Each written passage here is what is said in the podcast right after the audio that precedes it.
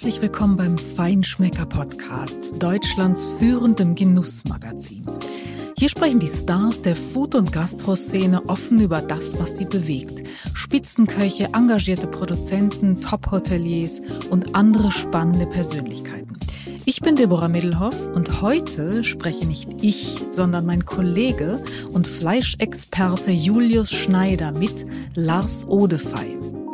Den bzw. sein Geflügel kennen die deutschen Spitzenköche, die beliefert er nämlich, aber auch alle, denen gutes Fleisch wirklich wichtig ist. Auf seinem Hof Odefei und Töchter in der Lüneburger Heide lebt er mit seinen Hühnern, mit Enten und Perlhühnern und macht dort alles von der Aufzucht bis zur Schlachtung selbst. Warum glückliche Hühner das bessere Geflügel sind, darüber spricht er in dieser Episode. Ja, hallo lieber Lars. Ähm, herzlich willkommen. Schön, dass wir bei dir sein dürfen. Ähm, für die Hörer, die Aufnahme findet nicht im Studio statt, sondern wir sind hier auf dem Hof von Lars Odefey in Uelzen. Ähm, wir sitzen hier in der Küche. Wir haben uns gerade schon die Hühner angeguckt in der Heide. Ähm, Lars, wieso eigentlich in der Heide? Warum hier an diesem Ort? Genau. Ja, das ist mein, mein Elternhaus hier, in dem wir uns befinden. Hier an diesem Küchentisch habe ich praktisch meine Kindheit verbracht, wenn man Mhm. so will. Ja. Also ich war sieben, als wir hier rausgezogen sind. 1990 haben meine Eltern diesen Hof gekauft. So als klassischen Resthof. Ähm, und genau, meine Eltern haben hier schon alles Mögliche gemacht, umgebaut, saniert. Wir hatten Pferde, wir hatten Schafe, wir hatten ein paar Hühner, wir hatten Sikawild. Also mein, vor allem mein Vater hatte viele Ideen und ein paar davon hat er hier auch umgesetzt. Und ja, dafür wurde eben dieser Hof hier im kleinen Ortsteil Meere der Stadt Uelzen ausgewählt. Und deswegen bin ich heute auch wieder hier. Und wann war das? Wann seid ihr hier rausgezogen? Äh, mal so gekauft 1989, kurz vor der Okay, Wende. ja. Und dann der Umzug war im Sommer 1990. Also Ja. da war ich sieben. Das heißt, du bist mit Tieren und auch mit Hühnern groß geworden? Ja. Hat dein Vater auch schon gezüchtet und äh, Ja, so ein bisschen hobbymäßig. Also mein Vater ist eigentlich Bankkaufmann und äh, Unternehmensberater gewesen Ja. und hat so mit gut 50 hat er angefangen, seinen alten Job aufzugeben und Landwirtschaft so hobbymäßig und später aber auch hauptberuflich zu betreiben und hat vieles ausprobiert. Ja, ja. Also wie schon gesagt, von Pferden über Himbeerkulturen, Erdbeerkulturen. Wir hatten Ja. Sikawild, das ist so eine kleine asiatische Hirschart, bisschen kleiner Okay. als Dammwild im Ja. Gatter hier. Wir hatten Ja. schon Bentheimer Schweine und Ja. ja, genau, das war für mich als kleiner Junge natürlich sehr spannend. Paradies. Und, Ja. genau, ich habe Ja. direkt mit 15 dann Jugendjagdschein auch angefangen zu machen und mein Vater schon viel zur Jagd gegangen und ja, das Thema Natur, Forstwirtschaft, Landwirtschaft, Jagd, Fleisch, Fleischqualität war ich schon von Ja. Anfang an Ja. für mich immer spannend und genau, irgendwann habe ich dann selber auch angefangen zu jagen und dann auch Landwirtschaft studiert später. Genau, in Eberswalde, richtig? Hast Genau. studiert. Ja. Und dann hast du aber nicht als Landwirt gearbeitet, sondern warst eher auf der anderen Seite unterwegs. Also eigentlich nicht das, was du jetzt machst. Genau, erst nicht als praktizierender Landwirt, weil ich war mir nicht, also es war nicht von Anfang an klar, dass ich hier wieder herziehen würde und auch den Hof von meinen Eltern übernehmen Ja. würde, sondern es war für mich eigentlich immer offen und meine Eltern, dadurch, dass jetzt auch nicht irgendwie zehnte Generation hier war, war jetzt auch nicht so der Druck oder der Anspruch, sag ich mal, da, so nach dem Motto, hier Junge, du musst es machen, sondern die haben uns, ich habe vier Geschwister und die haben uns eigentlich immer so freie, freie Ja, Wahl gelassen, was wir machen, wie wir uns entwickeln wollen. Hauptsache, wir machen irgendwas. Und dann war ich zuerst in der Wissenschaft beim Thünen-Institut in Braunschweig. Das war sehr langweilig, das Mhm. ging gar nicht für mich, also Okay. nur Statistik, Ja, Ökonometrie, irgendwie so Modelle bauen. Ja, das, ging, das ging einfach gar nicht. Dann war ich bei der Nordmann-Gruppe auf dem Landwerthof in Stahlbrode eine Zeit lang. ja, Ähm, genau, das war eigentlich sehr spannend. Die haben so eine, ja, Manufaktur mit Warmfleischverarbeitung äh, Mhm. gebaut, so äh, beraten von Karl Ludwig Schweißfurt. Ja. Thema Warmfleischverarbeitung war da äh, groß und eben auch Bio, Freilandhaltung, Weideschuss. Okay. Ja. Ähm, genau, das hat mich auch geprägt, fand ich schon sehr spannend. Ähm, und dann war ich ähm, ein paar Jahre in Berlin bei einer kleinen Unternehmensberatung, Grüne Köpfe heißen die. Machen so Marken- und Nachhaltigkeitsstrategie. Und über die bin ich dann an ein Projekt zum Thema Nachhaltigkeit in der Fleischwirtschaft gekommen, zur Bell-Gruppe. Die Bell ist eine Schweizer Konzern eigentlich, ähm, ist eine Coop-Tochter und die Bell, also die Sch- Schweizer Unternehmensführung, hat äh, mehrere deutsche Firmen aufgekauft, unter anderem Abraham, also Jürgen Abraham ist vielleicht bekannt, Mhm. äh, für Rohschinken, ähm, größter Rohschinkenhersteller in Deutschland, also irgendwie 20, 25 Prozent Ja, Marktanteil. Und da haben wir versucht, das hat leider nicht geklappt in diesem Projekt, ähm, ein Wurst- und Schinkensortiment für einen deutschen LEH äh, aufzulegen, was sehr hohen Tierwohl ähm, Mhm. Ansprüchen genügt ähm, und auch so ein bisschen das Thema Kulinarik im, im LEH spielen sollte. Ja. Ja. Ja, das ist leider aus verschiedenen Gründen hat es nicht ähm, funktioniert, weil wir die Landwirte nicht gefunden haben und die Unternehmensführung auch ge immer gesagt hat, ähm, wir machen das nur, wenn wir einen deutschen Händler finden. Also es gibt ja eigentlich nur noch vier oder fünf. Ja, ja. Ähm, und die waren eben nicht bereit, sozusagen Ja. Regalplätze zur Verfügung zu stellen für so ein Sortiment, weil die gesagt haben, das Argument war mehr, es gibt ja schon Bioware und es gibt Tierschutzlabelware und es verkauft sich auch nicht besonders toll. Genau, und dann war ich aber im Bereich Nachhaltigkeit, Schrägstrich Einkauf, noch zweieinhalb Jahre, also bis 2015, na, Anfang 16 sogar, ähm, tätig und es war für mich spannend insofern, als dass ich sehr tiefe Einblicke in, das, in die Industrie bekommen habe. ja. Und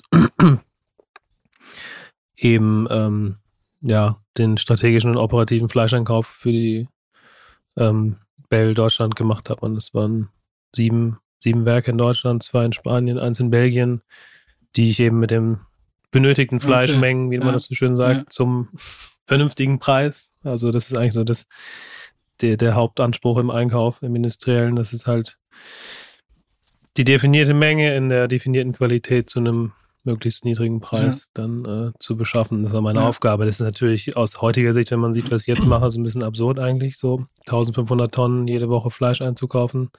Also Ja. irgendwie 70 LKW-Ladungen. Ja. Aber auch spannend insofern, als ich zum Beispiel mit Clemens Tönnies mal Mittag gegessen habe und mit dem mal diskutieren konnte oder mit, mit PHW, also Wiesenhof, die ganzen Werke kenne ich äh, von innen und von außen.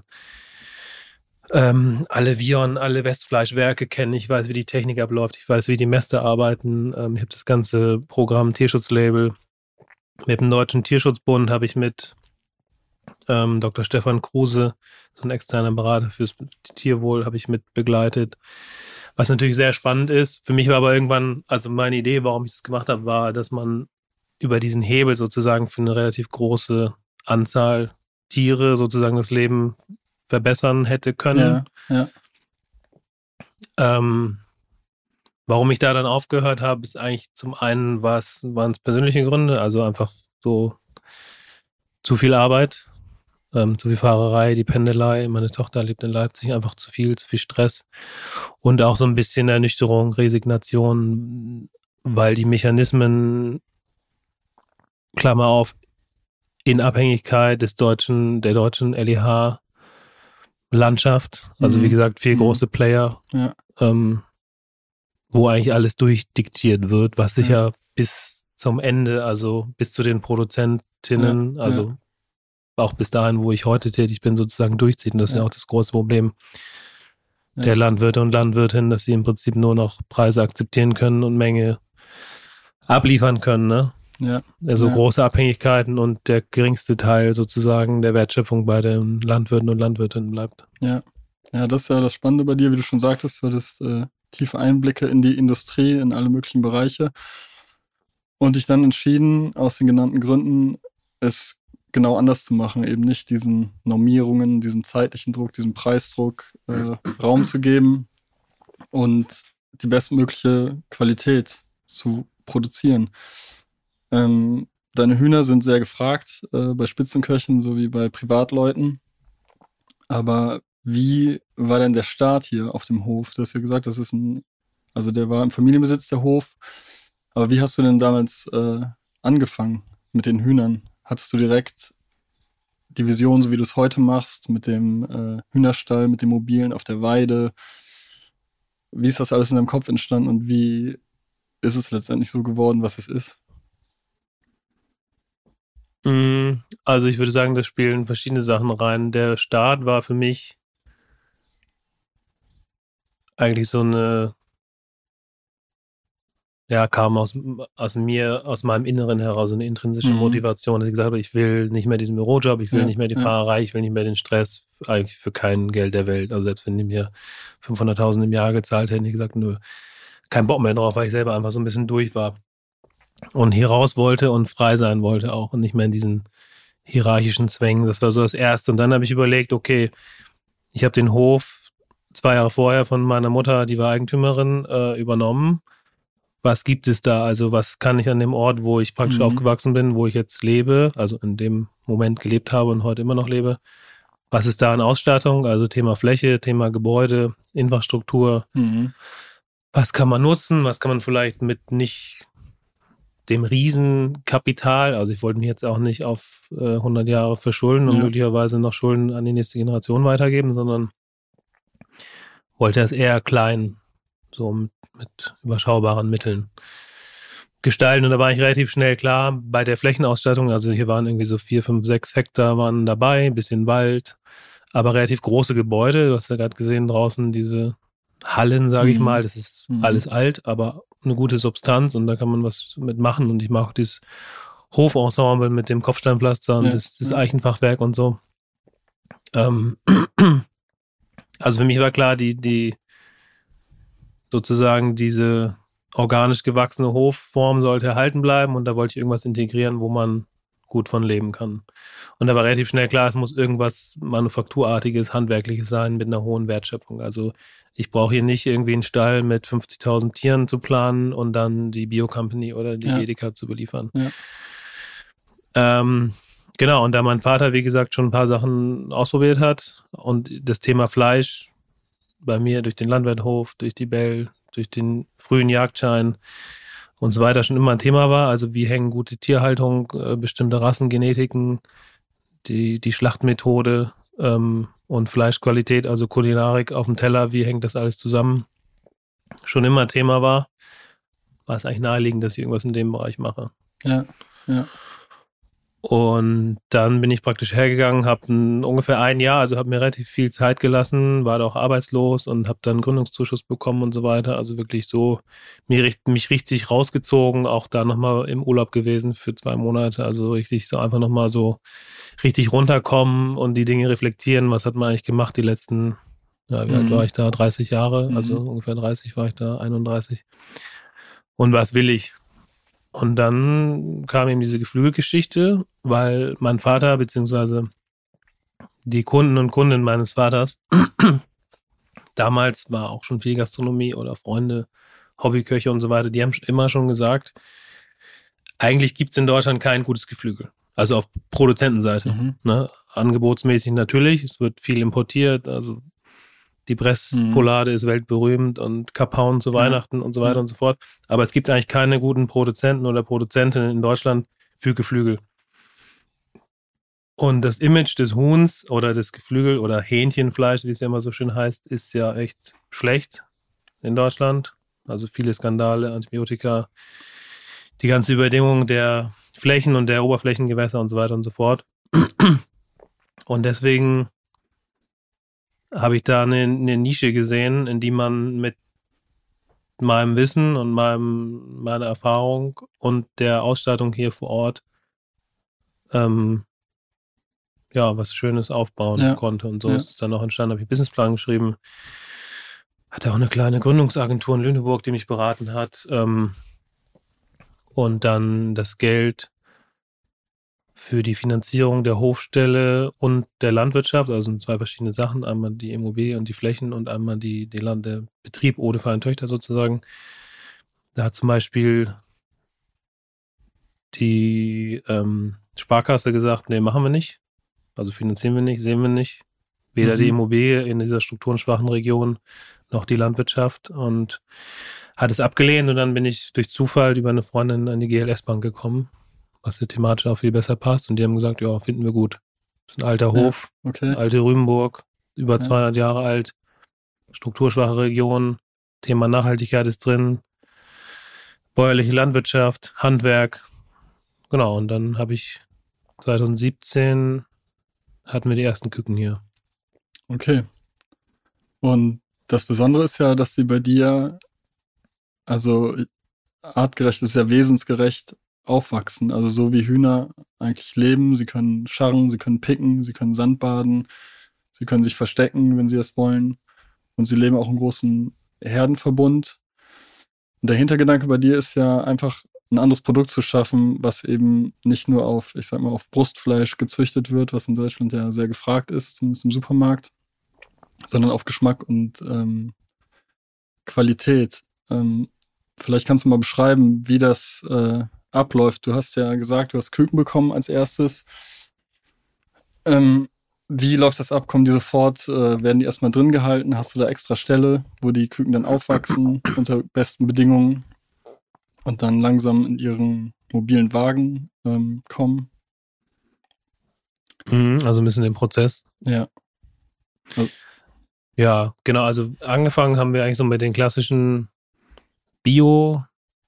Bio-Genetiken, Mhm. also die man jetzt auch, äh, wenn man Biohohn in der Edeka Ja. oder in der Bio-Company oder so oder im Dance kauft, würde man auch diese Hühner-Genetik dort bekommen.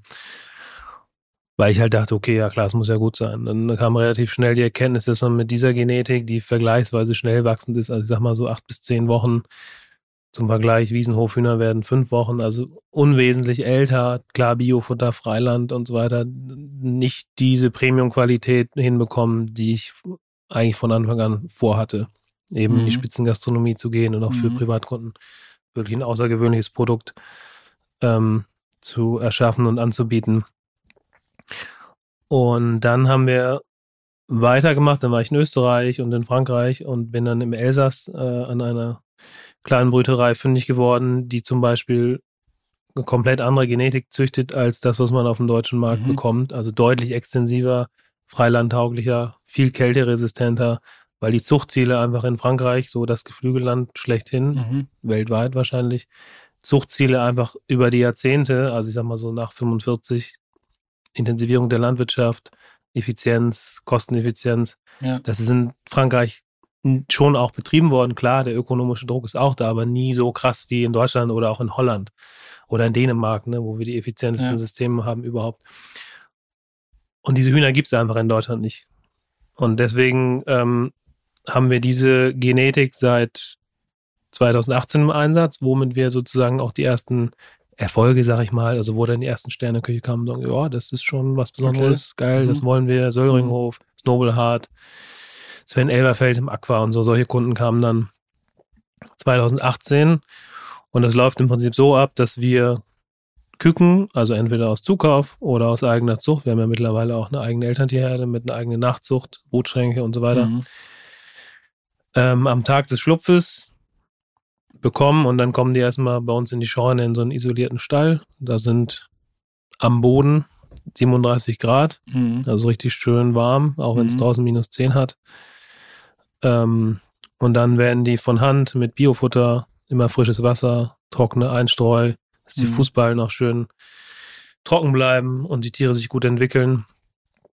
Irgendwas zwischen vier und sechs Wochen, je nach Jahreszeit, ne? Und auch Rasse, jedes Huhn entwickelt sich auch anders, jede Gruppe ist auch anders ähm, aufgezogen und dann kommen sie ins Freiland, entweder in diese ähm, Stelle mit Wintergärten, die du Ja, eben gesehen hast, ja. oder in die mobilen äh, Hühnerwegen, die wir immer weiterfahren auf der Wiese. Ja. Da geht es dann im Prinzip so weiter, nur dass die Tiere eben auf der Wiese laufen. Das heißt händische Fütterung. Unser Genau. Futter kommt vom ersten Tag an vom Mai auf zu Bakum, also alles Bioware. Ähm, mit Rohstoffen aus Deutschland.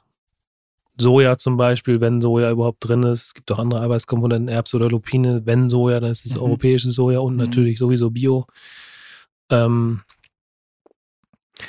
Genau. Und dann wachsen die im Prinzip noch weitere, also je nach Rasse, weitere sechs bis 20 Wochen. Also unser ältestes Huhn oder am langsamsten wachsendes Huhn, das sind unsere Sulmtaler aus der Steiermark, Mhm. die brauchen ein halbes Jahr, um überhaupt so mal ein bisschen Fleisch anzusetzen. Also Ja, sehr, ja. sehr, sehr, sehr langsam. Genau, und dann ist irgendwann der Tag gekommen, wo die groß bzw. dick genug sind und dann fange ich die abends in diesen Stellen ein, in so Transportboxen. Die Ja. Transportboxen bringe ich in den Warteraum unseres Schlachthauses und dann werden die am Folgetag werden sie hier bei uns am Hof geschlachtet und dann direkt verkauft.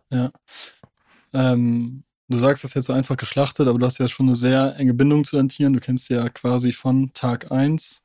Ähm, und wie du schon sagtest, ihr füttert von Hand, ihr du bist täglich bei den Tieren.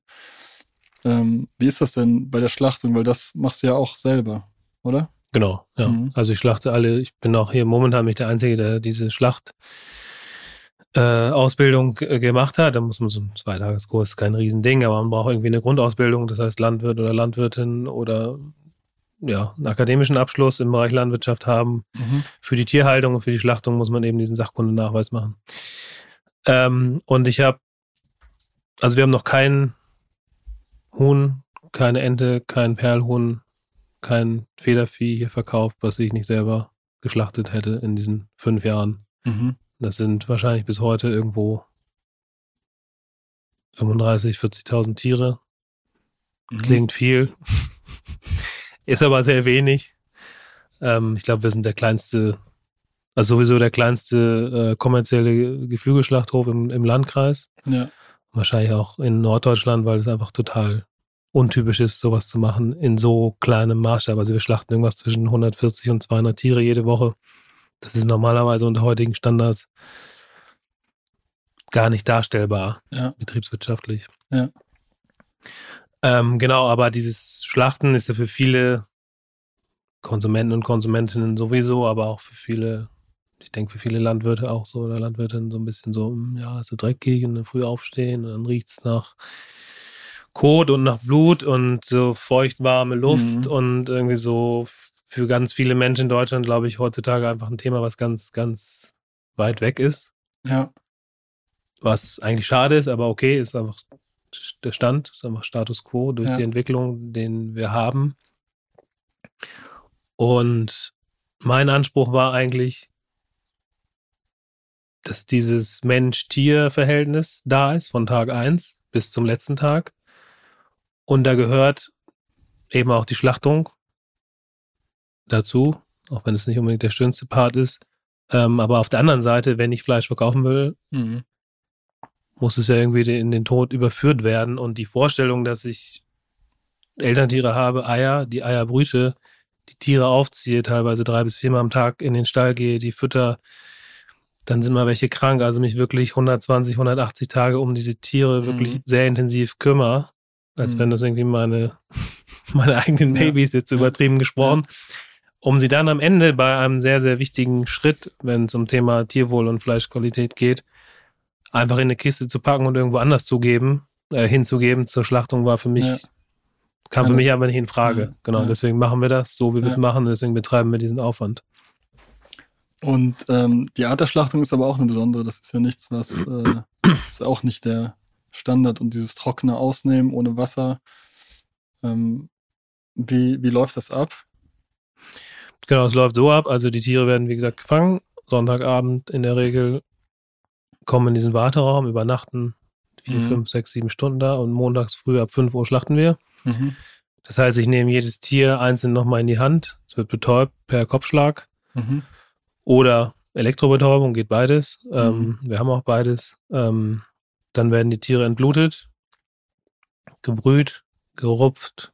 Das ist alles Handarbeit. Es Ja, gibt da keine große Technisierung, keine Maschine. Das Einzige wäre vielleicht unsere Rupfmaschine. Das ist eine automatische Rupfmaschine, wo drei Hühner Mhm. reinkommen und dann kommen die gerupft da raus. Mhm. Ähm, aber sonst wirklich alles Handwerk, Manufaktur.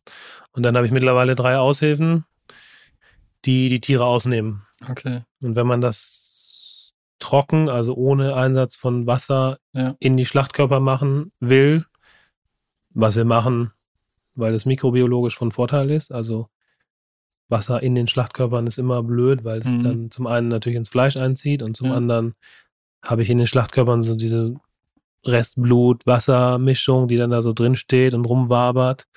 Natürlich ein Nährboden für Keime ist, das, das wollen wir nicht. Ähm, auf der anderen Seite ist es so, wenn man das von Hand macht, muss man sehr, sehr gut ausgebildet sein und sehr sauber arbeiten. Also man Ja. braucht sehr gutes Werkzeug, sehr scharfe Messer und man muss wirklich geübt sein. Wir hatten schon Praktikanten hier, die haben das dann mal versucht und es ist einfach nur eine Riesenschmaderei und Ja. funktioniert Ja. nicht einfach so, sondern wir haben teilweise äh, Leute, die haben bei meinem Vater schon mit ausgenommen. Das heißt, sind Leute, die haben 30 Jahre, 40 Jahre Erfahrung und solche Leute sind Gold wert, weil der ein Huhn wirklich aussieht wie das andere und das ist ja auch unser Anspruch. Ne? Ja, ja. Also wirklich eine Top-Qualität unter hygienisch einwandfreien Bedingungen ähm, und dieses trockene Ausnehmen bewirkt zum Beispiel, dass Köche und Köchinnen diese Tiere auch gut nachreifen können. Also was ja Okay. bei, Ja. beim Haushuhn, so bei hellem Geflügel eigentlich gar nicht so wichtig und gar nicht so üblich ist, dass Ja. man Tiere auch reifen kann. Ja. 10, 12, 14 Tage. Und ähm, du hast vorhin angesprochen, die Köche und die kaufen ja direkt von dir, also im Direktvertrieb, genauso wie die äh, normale Kunden, Hobbyköche Mhm. über den Online-Shop. Ähm, was ist es denn, was die Köche so fasziniert hat an deinen Hühnern? Was äh, fanden die denn so besonders? Die haben ja den Vergleich mit ihren anderen Lieferanten und sind ja erfahrene Profis. Ja, also ich glaube, es hat sich aber auch nochmal so ein bisschen gewandelt. Allein schon in diesen fünf Jahren, die ich jetzt äh, selbstständig bin mit dem, mit dem Hühnergeschäft oder mit dem Geflügelgeschäft. Ich glaube, am Anfang war es so, oder als ich die ersten Vertriebsgespräche oder so, also klassischen Vertrieb, ne, anrufen, hinfahren, Muster bringen und so weiter, war es erst so Skepsis. So, ja, nee, wir haben da unseren Lieferanten, wir kaufen nur französische Ware, wir kaufen Mhm. nur französische Wachteln, Mhm. wir kaufen nur Mineralpoladen Ja, seit Jahren. Ähm, aber wir können das immer probieren. Und für mich war klar, wenn oder um die zu überzeugen, muss es mindestens die Qualität haben, die sie woanders her kennen. Oder besser. mhm. Und es muss hier aus Deutschland kommen, das Futter und das Thema Nachhaltigkeit ist ja schon seit, weiß ich, 10, 15, 20 Jahren, also Klimawandel, Biodiversität, Boden, Insekten, diese ganzen Themen sind ja nicht neu, aber der Druck wird sozusagen größer. Ne? Also der, der Druck zu handeln Ja, an die gesamte Bevölkerung eigentlich, ne, global, aber die Industriestaaten eigentlich allen voran, wird ja immer größer und sozusagen die politischen Vorgaben werden noch immer strenger und ähm, das Zeitfenster sozusagen, um ja Dinge noch zu verändern oder nicht weiter zu verschlimmern, wird ja auch immer kleiner. Und das war relativ früh, war mir das klar, weil Boden ist nicht vermehrbar. Wir versiegeln Mhm. jeden Tag noch 50 Hektar äh, landwirtschaftliche Nutzfläche, fruchtbaren Boden, wo wir eigentlich äh, Tiere laufen lassen könnten, Weizen anbauen könnten, versiegeln, Ja, verlieren wir jeden ja, Tag. Das heißt, ja. die Fläche wird immer weniger. Nicht nur bei uns in Deutschland, sondern weltweit. Ähm, das heißt, das Thema ist jetzt schon wichtig, war immer schon wichtig und wird noch viel wichtiger in der Zukunft. Und dann war eben die Überlegung, wenn wir das hinkriegen, dieselbe Qualität oder eine bessere Qualität unter den besseren Bedingungen sozusagen, dann ist es ein Kaufargument. Wenn wir jetzt rein über das Produkt reden, ja, also was macht ein Koch oder eine Köchin, wenn mein Huhn da auf dem Tisch liegt, dann ist es in der Regel die Ästhetik, also wie wir arbeiten, einfach, dass jedes Huhn wirklich aussieht wie das Mhm. andere. Also einfach Mhm. wirklich schiere, trockene, wenn man die anfasst, die, die, dieses, Hap, dieses haptische, Mhm. die Haut ist gar nicht so weich und wabbelig, wie man das von so einem, sag Ja, mal, das fiesen. Industrie, ja, genau, du Mhm. hast ja auch schon eins probiert, ja. Äh, in Hamburg gekauft, kennt und so, so filmig, wo man direkt den Eindruck hat, so, irgendwie, ja, so mit Plastik Mhm. eingepackt, sondern wir liefern Mhm. auch ganz viel Ware einfach lose, einfach wirklich nur mit Metzgerpapier eingerollt, Ja. damit die Haut auch schön trocken bleibt. Dieses Vakuum machen wir halt für Wiederverkäufer und für Mhm. Privatkunden, aber die Gastronomie kriegt überwiegend lose. Und wenn man dran riecht, es riecht so, man hat direkt Bock, irgendwie das, das Huhn zuzubereiten. ja, Und dann ist es natürlich, wenn man jetzt in die Details geht, ist es, ähm, ist es einmal die Struktur, also wirklich das, das Bindegewebe, die, die Muskelpartien, die wirklich ausgeprägt sind, also die Keulen egal ob jetzt unser Weidehuhn oder die Presshühner, sind deutlich dunkler, einfach durch die ganze Bewegung. Ja. Wir haben schöne Fetteinlagerungen, was natürlich auch mit der Fütterung und mit der Weidehaltung zusammenhängt. Ähm, und das Huhn schmeckt einfach nach Wasser. Es ist nicht einfach nur so ein schierer, genau. weißer Muskel, Ja.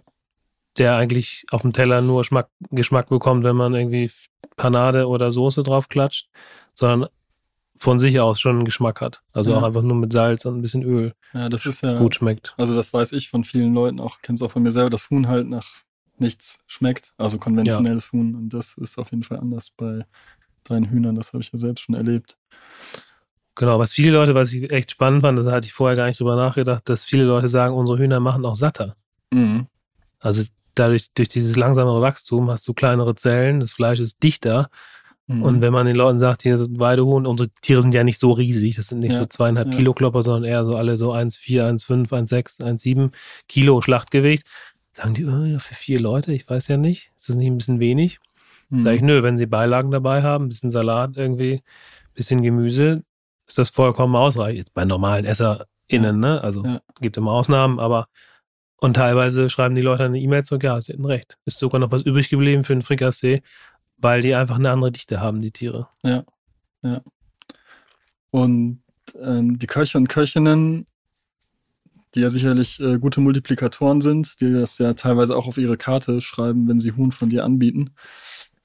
Ähm, jetzt ist das wahrscheinlich schon fast ein Selbstläufer mittlerweile. Und am Anfang hast du da Klinken geputzt und bist mal vorbeigefahren und hast deine Geschichte erzählt und deine Hühner mitgebracht? Oder wie lief das, damit die auf den Geschmack kommen? Den Geschmack, ja. Ähm, ja, schon. Mhm. Also es hat nicht so, ohne jetzt mir irgendwie da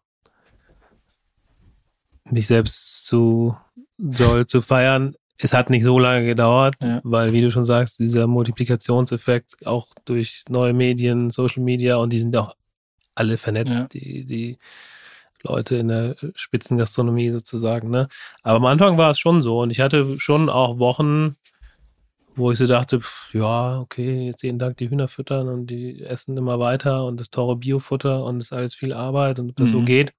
Das war vielleicht so das erste Jahr. Also ich glaube, da bin ich schon wirklich von, ähm, ja, mit relativ schnellem Erfolg sozusagen belohnt oder ja, ist mir sozusagen vergönnt gewesen, aber es war schon so, dass ich überlegt habe, so ja, hm, mal gucken, ob das klappt. Hatte dann ganz kurz auch noch überlegt, ob ich irgendwie in Teilzeit nochmal irgendwo Mhm. anstellen zu lassen. Das sind schon also Überlegungen, ne? Hier ein Mhm. großer Hof, irgendwie viel, viel Arbeit, alles instand halten. Ne? Das sind dann so Mhm. Gedanken, die man einfach hat. Aber was von Anfang an eigentlich für mich so klar war, dass es irgendwann zum Erfolg kommen muss, dass die positiven Rückmeldungen, unabhängig von der Frage, ob es dann wirklich auf der Speisekarte gelandet ist oder nicht, es gibt auch andere Gründe, Kalkulationen, Mhm. passt gerade nicht, die Leute machen, was weiß ich, veganes, vegetarisches Konzept, sonst irgendwas, machen nur noch wild, keine Ahnung, gibt unterschiedliche Gründe. Ja. Aber dass die, dass der Anteil der positiven Rückmeldungen nach dem Motto, ey, ja, geiles Huhn, passt gerade nicht, aber geiles Huhn oder geiles Huhn, gib sofort her, nächste Woche 30 Stück, Mhm. lag irgendwo bei, ich schätze mal, 70, 75, 80 Prozent. Also Ja. von 100 bemusterten Hühnern waren irgendwie 70, 80, dass die Leute gesagt haben, ja, mega, Ja. geil, weiter so. Passt Ja. gerade nicht, aber ich melde mich im halben Jahr oder so halt. Ne? Und das ist natürlich was, wo man gar nicht weiß, wird es überhaupt angenommen, ist das gut, ist das schlecht. Es gibt Mhm. ja auch keinen Qualitäts, also so, ein, so wie so ein Label Rouge Label oder Ja. Ja. in England dieser Great Taste Award oder sowas gibt es gibt ja eigentlich in Deutschland keine Institution, die kulinarisches Niveau sozusagen be bewertet oder so. Ne? Mhm. Das heißt, man hat überhaupt keinen Maßstab. Man geht im Prinzip in einen Bereich, wo ich gar nicht wusste, ist das gut, ist das schlecht, Ja. passt das mit der Genetik, die Schlachtung an sich, das Ausnehmen, wie ist es von der Keimbelastung, was mit Salmonellen, das sind ja alles Fragen so, ne, die man im Kopf hat. Ähm, aber am Ende ist es ziemlich gut und deutlich besser als meine Erwartungen bei Gründung und beim Businessplan schreiben waren, äh, hat es sich jetzt entwickelt und das ist Ja. natürlich toll. Ja. Ja. Und wenn man hier so über den Hof geht, also ich bin das ja, du hast mich ja gerade um den, durch den Hof geführt und wir haben die Küken gesehen. teilweise noch die Eier, die noch nicht bebrütet waren, jüngere Küken, dann die größeren Hühner, die schon auf der Weide sind. Also dann kriegt man halt das komplette Bild und erfährt auch die Arbeit, die da drin steckt und den Wert und sieht, wie gut es den Hühnern tut. Und denkst du, dass es auch das ist, dass die Leute das mitkriegen über Social Media, hast du vorhin schon angesprochen, weil sie ja, weil nicht jeder fährt ja hin und holt sich sein Huhn an, ab und guckt sich das an, aber dass sie halt auch fern das erfahren, dass das glaubhaft ist, dass du wirklich alle, du lebst ja für deine Hühner, das ist ja ein Leben mit den Hühnern, das ist ja kein 9-to-5-Job, ähm, dass das auch ein Grund ist, warum die Leute bereit sind, diesen Preis dafür zu zahlen, der es auch wert ist, einmal für das Leben des Huhns, das ein gutes hat und die Qualität des Fleisches. Mhm, ja, also davon bin ich überzeugt. Ja. Das Ding ist ja, wir haben, also ich habe mich bewusst gegen ein Siegel entschieden. Ja. Also, weiß ich, T-Shirts-Label oder Neuland oder Bio oder Demeter. Ähm, weil das Thema Transparenz und Ehrlichkeit und Offenheit, also auch einfach zu Mhm. sagen, wenn Ja. Sachen nicht laufen, so, ne? Oder zu sagen, ja, das haben wir versucht, aber es hat nicht funktioniert, aber auch zu zeigen, was wir anders machen, was wir aus meiner Sicht richtig machen und gut machen und diese Konsequenz auch bei dem Futter oder die händische Fütterung. Ich könnte ja auch überall automatische Fütterung einbauen. Keine Mhm. Ahnung, kostet vielleicht 20, 30.000 Euro, stellst ein Silo vor einen Stall, dann kannst du wahrscheinlich über dein Smartphone morgens im Bett liegend, kannst du wahrscheinlich die Fütterung steuern, ja, Mhm. aber hatte ich keinen Bock drauf. Also all diese Sachen oder auch selber schlachten, eigentlich einmal die Woche so ein Schlachthaus, was mal eben, keine Ahnung, 200.000 Euro kostet, nur einmal die Woche, also zehn Stunden zu nutzen, ist ja eigentlich auch totaler Wahnsinn, so Ja. betriebswirtschaftlich. Aber diese Ja. Konsequenz und diese, ja, dieser Fokus auf Tierwohl und Qualität gleichermaßen, das ist eigentlich das, was die Leute am meisten äh, hier wertschätzen und natürlich auch die Personen, die hier arbeiten, also meine Aushilfen, meine Freundin, die da ist, das ganze Ensemble, das Handwerk und äh, aber ich denke, dass ich von Anfang an irgendwie nichts beschönigt habe oder Ja. auch nicht so sehr politisch aufgeladen habe. Also es gibt auch so Leute, die dann immer aus allem so eine Riesendiskussion machen und irgendwie, sondern es ist irgendwie so pragmatisch, positiv, nicht überromantisierend, aber schon die schönen Dinge auch zeigen, so dass so ein Landleben auch schön sein kann. Ne? Hier so ein altes Ja. Bauernhaus und Ja. das ist natürlich auch viel Bauen und Materialien, diese ganze Organik. Und was man auch sagen muss, die äh, Corona-Pandemie hat auch nochmal einen richtigen Schub gegeben. Also Okay. diese, das merkt man richtig bei den Leuten, die die Sehnsucht irgendwie Mhm. nach draußen, Freiheit. Landleben, Ja. Gute, ehrliche Lebensmittel, teilweise auch selber angebaut. Das ist noch viel mehr Thema als vor, vor keine Ahnung, drei, vier, fünf Jahren. Ja, ja. Das ist ja auch so ein bisschen diese Rückbesinnung auf das gute Alte, sag ich mal. Also vor vielen Jahren wurden ja Hühner genauso gezüchtet, wie du es jetzt eigentlich Ja. machst. Quasi auch dann noch für den Eigengebrauch. Das ähnliche ist ja auch mit Sauerteigbrot zum Beispiel, dass die Leute sich Mhm. darauf besinnen. Das führen ja auch äh, junge Bäcker in eine moderne Zeit, sag ich mal. Nichts anderes machst Ja. du ja eigentlich auch. Genau. Also diese Wertschätzung für regionale Lebensmittel, davon profitierst du ja letztendlich auch. Das stimmt. Ja, ja, also so eine, so eine Authentizität und natürlich auch die Herkunft der, der Rohstoffe und der Rohwaren. Ne? Also sieht man ja irgendwie bei den Ja. Lieferketten-Thematiken. Man sieht es jetzt irgendwie in Osteuropa an den Konflikten. Also ich denke, viel geht auch in die Richtung, dass man wirklich regionale Kreisläufe und regionales äh, Wertschöpfungsketten einfach wieder mehr in den Fokus nimmt. Ne? Ja, und auch den Erzeuger ähm, in den Mittelpunkt stellt, weil Ja, der steckt ja sehr viel Arbeit da rein und ohne ihn gäbe es diese Qualität ja nicht, ob es jetzt ein Forellenzüchter ist, ein Rinderzüchter oder eben du als Hühnerzüchter. mhm. ja. Und wie ist es denn bei dir selber in der Küche? Gibt es bei dir jeden Tag Huhn oder? In meiner Küche hier ist sie ja. Ja, Siehst du ja. ja. Ich habe noch keinen Huhn gesehen Ja. gerade. Ah, Eier, ah, nee, die Eier sind auch aus. Ähm, ja, was soll ich dazu sagen? Kochst du gerne? Ja, schon. Also ich koche deutlich lieber, als dass ich backe. Ähm, das ist so ein Ding. Und Fleisch, ja, also Hühnerfleisch von eigenen Hühnern oder Teile vom Huhn oder aus Karkassen irgendwas gekocht oder mit Innereien ist eigentlich schon einmal die Woche. Ja. Zum einen haben wir oftmals so weiß ich, Hühner, die für den Verkauf nicht so richtig geeignet sind oder Mhm. wir haben Innereien übrig oder wir haben ein paar Keulen irgendwo übrig, weil Freunde nur die Brüste wollten oder weiß ich was so. Wir haben Eier eigentlich immer übrig, die irgendwie so Knickeier, Schmutzeier. Wir haben eigentlich immer so ein bisschen Sachen, die so übrig sind, die ich Mhm. entweder verschenke an Nachbarn oder Freunde, Freundinnen oder halt selber verarbeite. Und ähm, ja, wir haben schon oder auch mit den Perlhühnern jetzt, ne? Das ist ja auch dann interessant, okay, hast du was Neues, wie schmeckt das, wie kann man das zubereiten, wie ist es mit den Temperaturen, ist das eher saftig, ist die Gefahr, dass es schnell austrocknet, ist es sehr mager? Ja. Weil, also es ist ein bisschen absurd, das so zu sagen, aber es gibt auch echt Leute, also Köche und Köchinnen, die mich fragen, wie ich denn denke, dass man das Huhn zubereiten sollte am besten. Okay. Weil die ja noch nie einen Berührungspunkt mit so einer Rasse hatten. Die, Genau, weil die einfach fragen, wie ist denn das beschaffen? Ne? Die kennen halt irgendwie so einen Standard, das Maishähnchen vielleicht und Ja. dann, ja, vielleicht noch eine Label Rouge-Ware aus Ja. Frankreich. Aber unsere Tiere sind schon anders. Ja.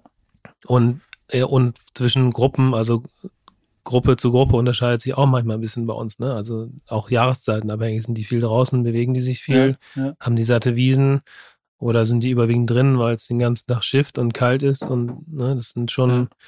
Unterschiede und da muss man Bock drauf haben als, als Gastronom oder Gastronomin und sich da natürlich auch ein bisschen drauf einlassen. Ne? ja. Aber es ist jetzt nicht so, also diese Perlhühner zum Beispiel, Mhm. du hast ja wahrscheinlich einen ganzen Schwung erstmal gekauft. Es ist ja nicht so, dass du erstmal zwei kaufst und testest, wie die in der Küche funktionieren, oder? Nee, also eine, so eine Größen- oder Gruppengröße oder wo man dann auch mal so ein paar mehr Mhm. Stammkunden und Kundinnen bemustern kann und auch Ja. nochmal irgendwie Privatkunden, eine kleine Aktion, ist eigentlich immer so zwischen 80 und 150 Ja, Tiere. Das ist so eine vernünftige, weil man dann auch mal so ein bisschen, ja, ein, also mit fünf Tieren, ne, dann hol zwei der Fuchs und dann kannst du noch eins selber essen und kannst zwei Köche oder Köchinnen beliefern. Das ist ein bisschen sinnfrei. Ne? Und die. Arbeit, die Arbeit bleibt ja dieselbe, ob ich 50 oder 80 Tiere oder 120, ist eigentlich egal. Genau, und mit den Pommernenten, also 19 hatten wir zum Beispiel äh, Pommernenten, das ist eine, eine alte Entenrasse. Da mm, war zum Beispiel nicht so erfolgreich. Also da war, Okay. habe hab ich Eier von verschiedenen Archehöfen zusammen gekauft. Aus Brandenburg und aus Schleswig-Holstein. Und da war die Schlupfrate erstmal total schlecht. Und dann das Wachstum war total schlecht. Und dann wuchsen die auch total auseinander. Also wir hatten mini-kleine, die wogen geschlachtet irgendwie nur 1200 Gramm. Und da hatten wir so Riesenklopper, die wogen irgendwie zweieinhalb Kilo. Mhm. Und ja, aber sowas mache ich dann auch transparent. So, ne? Das dann muss man rausfinden, was sind die Gründe. Ist es irgendwie diese eine Gruppe nur gewesen? Versuchst du es noch mit der zweiten. Ist es die Genetik gewesen? Ist es vielleicht unsere Art der Aufzucht gewesen? Und bei den Perlhühnern ist einfach, die passen hier gut hin, klimatisch, Mhm. kommen gut klar auch mit Kälte. Also jetzt haben wir wirklich kalte Nächte hier noch, teilweise noch Frost nachts und die sind super agil, die sind den ganzen Tag draußen, lassen sich super schlachten und die Köche und Köchinnen reißen uns die wirklich aus den Händen. Also es ist wirklich Ja, eigentlich ein Selbstlauf. Wir machen gar keine Werbung, null und haben immer zu wenig. ja, ja. Aber das ist ja auch ein Qualitätsmerkmal, dass man eben nicht äh, grenzenlos äh, Ware zur Verfügung hat und das auch transparent macht. Ja, genau. Also wir Mhm. fangen auch an, mittlerweile Kunden, also Kunden und Kundinnen anfragen, da auch einfach mal Nein zu sagen, weil es ja irgendwo auch nicht geht. Ne? Wir wollen jetzt nicht irgendwie in die Masse und dann einfach immer mehr, mehr, mehr, um keine Ahnung was, um dann irgendwann nur noch am Schreibtisch zu sitzen. Das würde ich zum Beispiel nicht wollen. Oder vielleicht Kompromisse bei der Qualität zu machen oder vielleicht billigeres Futter einzukaufen, weil so und so. Oder, ne, sondern wir wollen Ja. diesen Standard. Eigentlich will ich eher noch, wenn ich so fünf Jahre, jetzt sind fast fünf Jahre rum im Sommer, äh, 17 gegründet, jetzt haben wir 22. Wenn ich so fünf Jahre weiter denke, will ich eigentlich noch mehr, deswegen zum Beispiel auch diese Schafe. Mhm. Und deswegen auch so eine Ergänzung in eine weitere Nische, in der Mhm. Nische wie die Perlhühner. Also Mhm. ich muss jetzt nicht irgendwie mit, keine Ahnung, Legehennen im, im Hühnermobil mit einer 3000er Einheit einfangen. Das machen Ja, andere ja. kostengünstiger, besser und, ne? Sondern für mich sind eher so Sachen wie Fasan oder Wachteln, Wachteleier Mhm. oder vielleicht auch im nachgelagerten Bereich, dass man sich irgendwie mal einen Dry Ager hinhängt und gereifte Tiere anbietet oder Enteneier, so Spezialitäten, die man sonst nicht kriegt, wo die Betriebe ja. eher noch ja. aufhören, als dass es Neugründungen gibt. Solche Sachen sind für mich immer spannend. Ja. Ist das auch so ein, also was dich antreibt oder so eine Art Leitmotiv, diese Freiheit zu haben, dass du eben jetzt diese Perlhühner machen kannst oder wenn du Lust hättest auf Wachteln, dann würdest du dich darum kümmern. Ist das so ein Motiv, was so über allem steht? Irgendwie? Ja. Mhm. Also auf jeden Fall, ich fand es immer spannend. Man muss natürlich aufpassen, dass man sich nicht verzettelt. Ne? Also mhm. die Komplexität in diesen mhm. fünf Jahren ist schon enorm gestiegen. Vorher haben wir halt Küken gekauft, die aufgezogen und die ersten wollen das schlachten lassen. Jetzt kaufen wir Küken, ziehen die auf, schlachten die selber. Wir haben sogar eigene Elterntiere, die Eier. Mhm. Die brüten wir, mhm. schlachten die selber. Da haben wir sogar mittlerweile drei verschiedene Rassen. Dann haben wir jetzt die Perlhühner. Im Herbst machen wir Enten. Dann haben wir Schafe mit einer eigenen Nachtzucht. Da verkaufen wir dann Lämmer. Mhm. Was machst du mit der Wolle? Ähm, Schafe sind ganz andere Tiere als Hühner, sind Wiederkäuer und, und, und. Ne? Mhm. Weidemanagement, das ganze Thema. Wie ist es mit dem Tierbesatz pro Fläche? Also, ne, das ist ich habe bis vor einem Jahr habe ich fast alles hier noch selber gemacht. Mittlerweile geht das nicht mehr. Ja. Ähm, aber für mich ist eigentlich so das Schönste, wenn man eine Sache hat, die läuft und man weiß, okay, da verdient man auch Geld. Und dann kann man eben so Sachen wie diese Perlhühner mal ausprobieren und gucken, ob es oder wie diese Permanenten, ob die funktionieren. Ähm, oder auch diese Obstbäume da hinten. Mhm. irgendwie diesen äh, Schleppdachstall gebaut, der hat mein Bruder gebaut, der ist Zimmermann. Mhm. Für die Schafe so ein Offenstall. Und davor waren irgendwie, weiß ich, was sind das? 2000 Quadratmeter Fläche, einfach nur Wiese. Da habe ich mit Jan Kemker von der Brauerei Kemker haben wir alte Apfelsorten gepflanzt. So. Mhm. Das machst du ja auch nicht. Oder die Eindeckung des Stalls mit historischen Pfannen machst du ja auch nicht, wenn du irgendwie gar keine Luft zum Atmen mhm. hast. Also jetzt rein finanziell, ne? sondern du brauchst natürlich irgendwas, wo wo du deine Kredite und das Futtermittel und die Küken und den Strom und das Stroh und deine Mitarbeiter bezahlen kannst. Und dann würde ich aber immer investieren, wenn Geld übrig ist, in Sachen, die wirklich nachhaltig im Sinne von nachhaltig gut für den Betrieb oder halt ökologisch, wie so eine Photovoltaikanlage. Ich habe in zwei Jahren jetzt jeweils 15 Kilowatt Peak Photovoltaikanlage. Mhm. Vor zwei Jahren haben wir eine Hackschnitzelheizung. Also all diese mhm. Sachen, die uns unabhängiger machen, dieses ganze Konzept noch runder machen und oder in die Qualität sozusagen investieren der Produkte, mhm. die wir verkaufen. Und was mich noch interessieren würde, ist, ähm, du hast diese enge Beziehung zu deinen Tieren. Hat das auch mit dem Namen deiner Firma zu tun? Odefei und Töchter?